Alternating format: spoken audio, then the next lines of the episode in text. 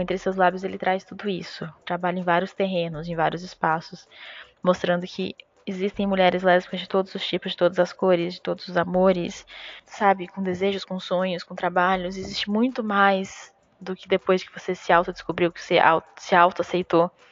E Entre Seus Lábios é sobre isso, é sobre esperança, sobre ser plural dentro da sua singularidade.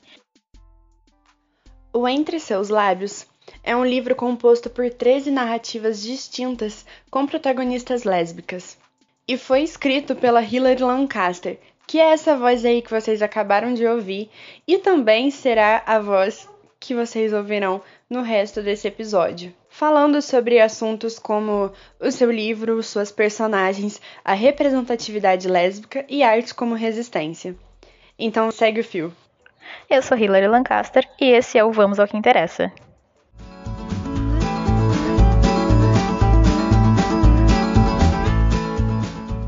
Eu sou Hilary Lancaster, autora, formada em letras português e inglês, escritora de livros com protagonismo lésbico e personagens não normativas. Então, assim, meus processos de criação literária, eles são muito indomáveis. Eu não tenho uma linearidade nessas criações. Preciso falar algo, preciso uma história precisa ser contada, eu estou ali. Mas isso não implica necessariamente num método ou num processo metódico de criação, sabe? Com relação ao processo de criação das personagens, como são 13 contos distintos, com personagens diferentes e contos que não se interligam entre si, não tem uma uniformidade, né? E aí, ela é como se elas tivessem vida própria, sabe? Eu acho que a literatura ela tem um pouco disso, de vida própria. Ela tem de criação, de subjetividade muito presentes. E nem sempre a gente coloca algo nosso. Mas eu não coloquei nada conscientemente meu. Assim, talvez alguns sentimentos, alguns sentimentos subjetivos de amor, de, de desejo por outras mulheres, né? De ser uma mulher que ama outras mulheres. E isso tem essa característica. Tem também a questão de histórias de amor, né, que são coisas que eu gosto muito presentes, de sentimentos de amor, sentimentos de carinho entre as mulheres são coisas que eu não vi quando eu era mais nova e nem hoje eu consigo ver muito na literatura e nem mesmo nos filmes. Então, essas características têm mais presentes na minha obra. Elas são bem marcadas, né? Tem bastante lirismo, tem um pouco mais de um pouco de erotismo ali presente, uma linguagem puxada para o poético. Então essas características elas estão presentes. Quando eu escrevi Entre Seus Lábios, foi um processo de uma brincadeira com a minha namorada, foi um desafio, né? Foi uma coisa bem descontraída, porque nós duas gostamos de escrever, nós duas gostamos de arte, de literatura. Então aconteceu como uma brincadeira, uma diversão entre nós mesmos. Mas o Entre Seus Lábios acabou tomando um rumo quando eu me propus a continuar ele em formato de livro, né? Eu fui sentindo cada vez mais aquele sentimento de dever, de dever cumprido. Mas não com esse peso de eu preciso fazer isso. Porque em momento algum eu não faço arte por encomenda. Eu escrevi porque foi um prazer escrever essas histórias. É um prazer, né? Esse processo todo ele é para mim muito, muito legal, muito importante, muito necessário. Mas eu acabei vendo que o Entre Seus Lábios, ele ainda que são histórias que eu escrevi elas representam não só a mim, mas elas representam milhares de mulheres por aí, né? Porque eu escrevi as, essas histórias, esses 13 contos, em vivências de mulheres que amam mulheres, sobre amores, desaventuras, desencontros, encontros, sonhos, com questões de crítica social. Então, assim, ainda que fale sobre coisas que eu vejo, ela fala sobre, na verdade, a voz de várias mulheres que não têm é essa voz, né? Essa voz que está sendo calada, ela está sendo expressa pela minha arte, assim como várias outras mulheres fazem arte também e falam não só por elas, mas por milhares. Eu acho isso uma coisa assim revolucionária. Então, Entre Seus Lábios, ele é um livro, são 13 contos que trazem esperança, que trazem sentimento realmente de pertencimento, que é o que falta no meio de mulheres que são mulheres, porque a gente é negligenciada em todos os locais, espaços sociais, Ainda mais porque as minhas personagens elas não são normativas. Ainda que tenha uma personagem ou outra que tenha, esteja dentro da norma, porque existem mulheres que aparentam fisicamente esse estereótipo social do ser mulher, minhas personagens, a maioria delas não são normativas. São mulheres não brancas, são mulheres negras, são mulheres que têm cabelo raspado, que usam roupas largas, então são mulheres que quebram com esses estereótipos sociais do feminino. Porque existem essas mulheres e essas mulheres não são representadas. Né? A gente não encontra esse tipo de mulheres nas artes não estão lá em cima, elas vão sendo vistas, faladas, falando, olha que filme que legal, esse personagem. A gente não tem identificação com muitos personagens, né? Então, o Entre Seus Lábios, ele traz tudo isso. Né? Ele traz, ele, fala, trabalha em vários terrenos, em vários espaços, mostrando que existem mulheres lésbicas de todos os tipos, de todas as cores, de todos os amores, sabe? Com desejos, com sonhos, com trabalhos. Existe muito mais do que depois que você se auto-descobriu, que você se auto-aceitou. E Entre Seus é sobre isso, sobre esperança, sobre ser plural dentro da sua singularidade. É um livro pra, já para adultos, porque tem realmente um teor erótico presente muito forte, ao mesmo tempo que tem um lirismo e um, uma poética muito grande. Uma coisa que eu sempre falo é que uma literatura precisa de algumas características. E eu acho que não só contar uma boa história, mas saber como contá-la. E isso envolve na literatura a questão da utilização da escrita, né? Então a gente tem 26 símbolozinhos, as 26 letras do nosso alfabeto, que a gente pode fazer qualquer, absolutamente qualquer coisa com elas.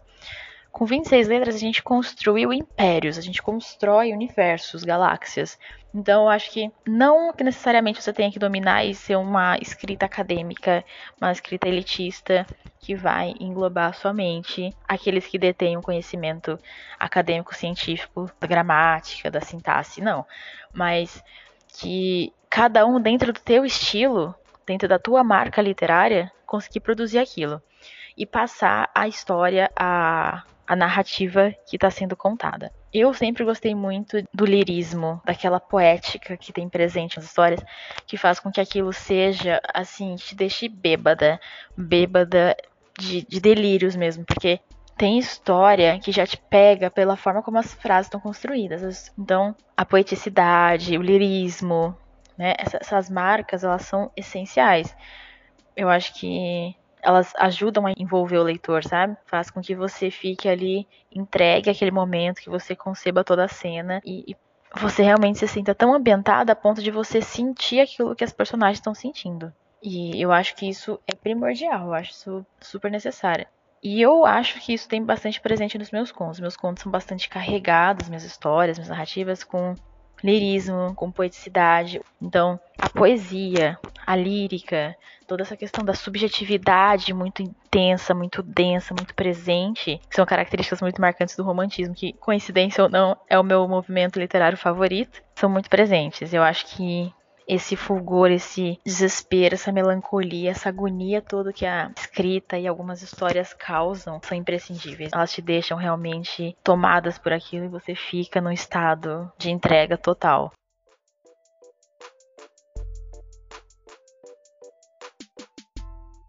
É uma coisa que é muito interessante é que a gente tem arte, muitas pessoas hoje têm arte no mundo como um entretenimento, como um segmento que existe para entreter sua mente vejo que com essa pandemia a gente teve pessoas que tiveram essa reformulação dessa ideia de arte, vendo que a arte, na verdade, ela é muito mais do que só entretenimento, né? Ela é um meio de resistência, um meio de interação e conexão com algo. Por isso que ela é uma, a grande aliada na representatividade, né?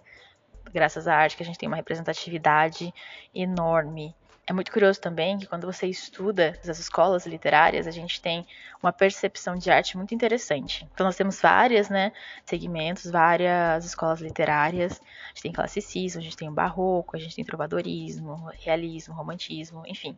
E dentro desses movimentos, eu acho que um dos momentos que fica mais perceptível essa noção da arte como instrumento de luta foi quando eu estava estudando romantismo a gente acaba tendo muito forte a questão da idealização, dos sentimentos exacerbados, do exagero, é tudo muito intenso, muito denso, muito forte, muito, era tudo muito, muito, muito, sabe? E nesse momento em que tá vendo as mudanças sociais, tá vendo essa movimentação na sociedade lá na Europa, a arte que até então era voltada para essa vertente romântica acaba sofrendo um baque, porque conforme vão acontecendo as mudanças sociais, né? Tem esse período de transição entre o romantismo e o próximo movimento que é o realismo, e a gente tem a arte mudando a sua função. Então, é como se chegasse e falasse assim, gente, seguinte, chega de sofrimento, chega desse rolê todo de, de exagero, subjetividade, pá, pá, pá. Vamos segurar um pouco a emoção aí que a gente tem agora um outro rolê acontecendo no mundo e a nossa arte agora ela precisa ser uma denúncia social. Ela precisa ser um instrumento de luta.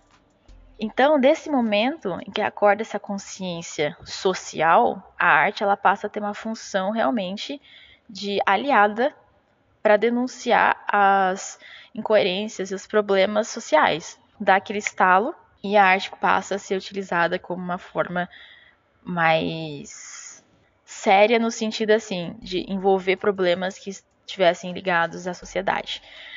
E aí a gente, é que a gente tem o movimento realista, que é um movimento totalmente contrário ao romantismo, que é um movimento objetivo, que é um movimento que faz denúncia social, que fala sobre a realidade, que expõe abusos, violência, enfim, ela traz toda essa carga. Ela sai daquela parte interna do coração, de falar sobre sentimentos e idealizações e melancolia, que era o romantismo, e ela vira. Faz como se ela olhasse assim de cima e procurasse essas incoerências, essas, essas problemáticas. Então a gente vê, é, acho que nesse momento fica muito claro, claro que eu expliquei de uma forma bem superficial, né, para vocês entenderem como essa questão da arte como resistência, ela é muito forte. Hoje mesmo que a gente tem essa contemporaneidade toda, que a gente não tem uma marca tão forte ainda para expressar, a gente percebe que a nossa arte ela não é só entretenimento. A gente já tem toda essa carga, parece que meio que vem já na gente, né?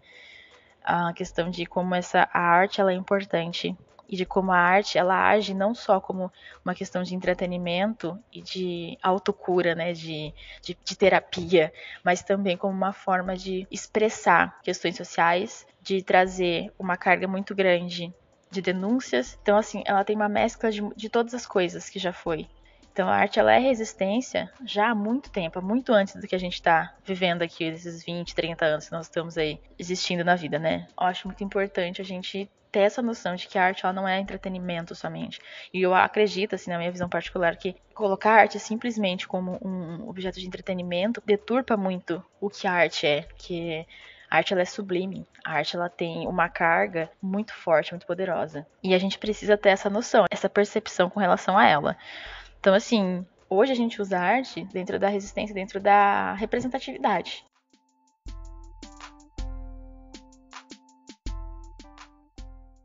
Bem, quando a gente fala sobre a importância das histórias com protagonismo lésbico, a gente está falando sobre uma bandeira que eu sempre bato muito na tecla para ser levantada, para ser discutida, porque quando a gente fala de representatividade, a gente fala sobre identificação. E esse processo de você se identificar com algo, que ainda que não seja você propriamente falando, faz parte de você. Existe uma identificação, existe uma conexão dessas personagens de representatividade.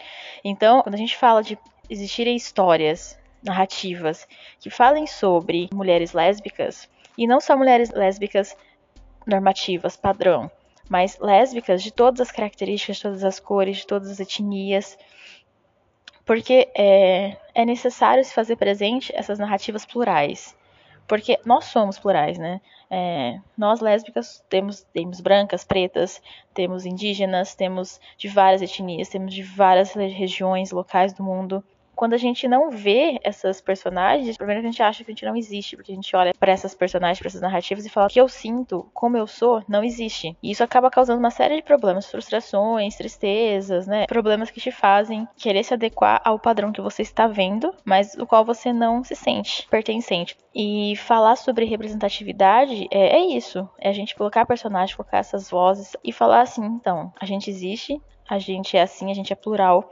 a gente tem várias possibilidades. Nós temos cabelos curtos, raspados, longos no ombro. A gente tem várias cores. A gente tem várias formas de, de se vestir, de se expressar, de ser. E mostrar que nessa, dentro dessas narrativas, dentro dessa pluralidade que existe dentro de nós, é absolutamente normal sentir o que a gente sente. Eu falo porque desde muito jovem eu não via essa representatividade, então eu me sentia vivendo um pouco errado. Eu sabia que talvez não fosse certo o que eu estava sentindo, então me dava essa sensação de não pertencimento e uma sensação de angústia de pensar que alguém podia descobrir que eu, enquanto uma garota, amava outras garotas, me sentia atraída por garotas e que era um sentimento muito forte e uma coisa assim que eu não via. Né? Então, assim, o não ver isso, o não conviver com isso, foi bastante complicado, né? Foi bastante doloroso porque eu não me sentia parte de nada, no sentido, eu não sentia identificação. E não sentir identificação é bastante problemático, né? Então, assim, é, as minhas histórias, elas sempre carregam protagonismo lésbico, né, de mulheres lésbicas, não brancas, principalmente, porque no mundo em que a gente tem um padrão em que tudo atrelado ao branco, sempre uma coisa muito vista como beleza, como lindo, como supremo, a gente tem que entender que existem várias belezas, belezas também são plurais, existem várias possibilidades, né? E que as personagens não brancas, elas existem, estão aí. As lésbicas negras, as lésbicas que têm outras etnias, é importante a gente representar essa pluralidade. E a gente gosta de se sentir parte. E eu falo onde não tem representatividade lésbica. Também só tem uma representatividade lésbica de mulheres brancas padrão, não abrange grande parte das mulheres lésbicas. Porque não são todas que são brancas, não são todas que são padrão. A gente tem as minas que não performam essa estereotipação de feminino que a sociedade põe como feminino, né? A gente tem mulheres de cabelo raspado, que usam roupas mais largas, que gostam de usar camisa, e isso não faz dessas mulheres menos mulheres, não fazem delas homens. É importante a gente abordar todas essas características, todas essas mulheres, para que elas se sintam pertencendo a algum lugar, pertencendo a um grupo. E isso é muito importante para a construção do eu, né? Isso é importante para o nosso crescimento, para nossa percepção de mundo, para nossa autopercepção. E a representatividade é uma palavra grande que tem um significado ainda maior nessa questão de abranger espaços, de abranger pessoas, de fazer com que elas se sintam pertencendo, identificadas, conectadas com algo, com esse algo, com essa comunidade, com esse grupo. Então é muito importante a gente ter representatividade, a gente ter essas histórias, a gente ter essas narrativas que falem. Todas nós existimos. A gente é diferente dentro, dentro do nosso grupo, né? Nós temos características diferentes, nós temos preferências diferentes, porém, nós ainda somos pessoas que amam, que vivem, que existem, tensões, desejos, tristezas, e estamos aqui o tempo todo também. Sempre estivemos aqui na história. E a gente continua aqui. E depois de nós outras virão e assim vai.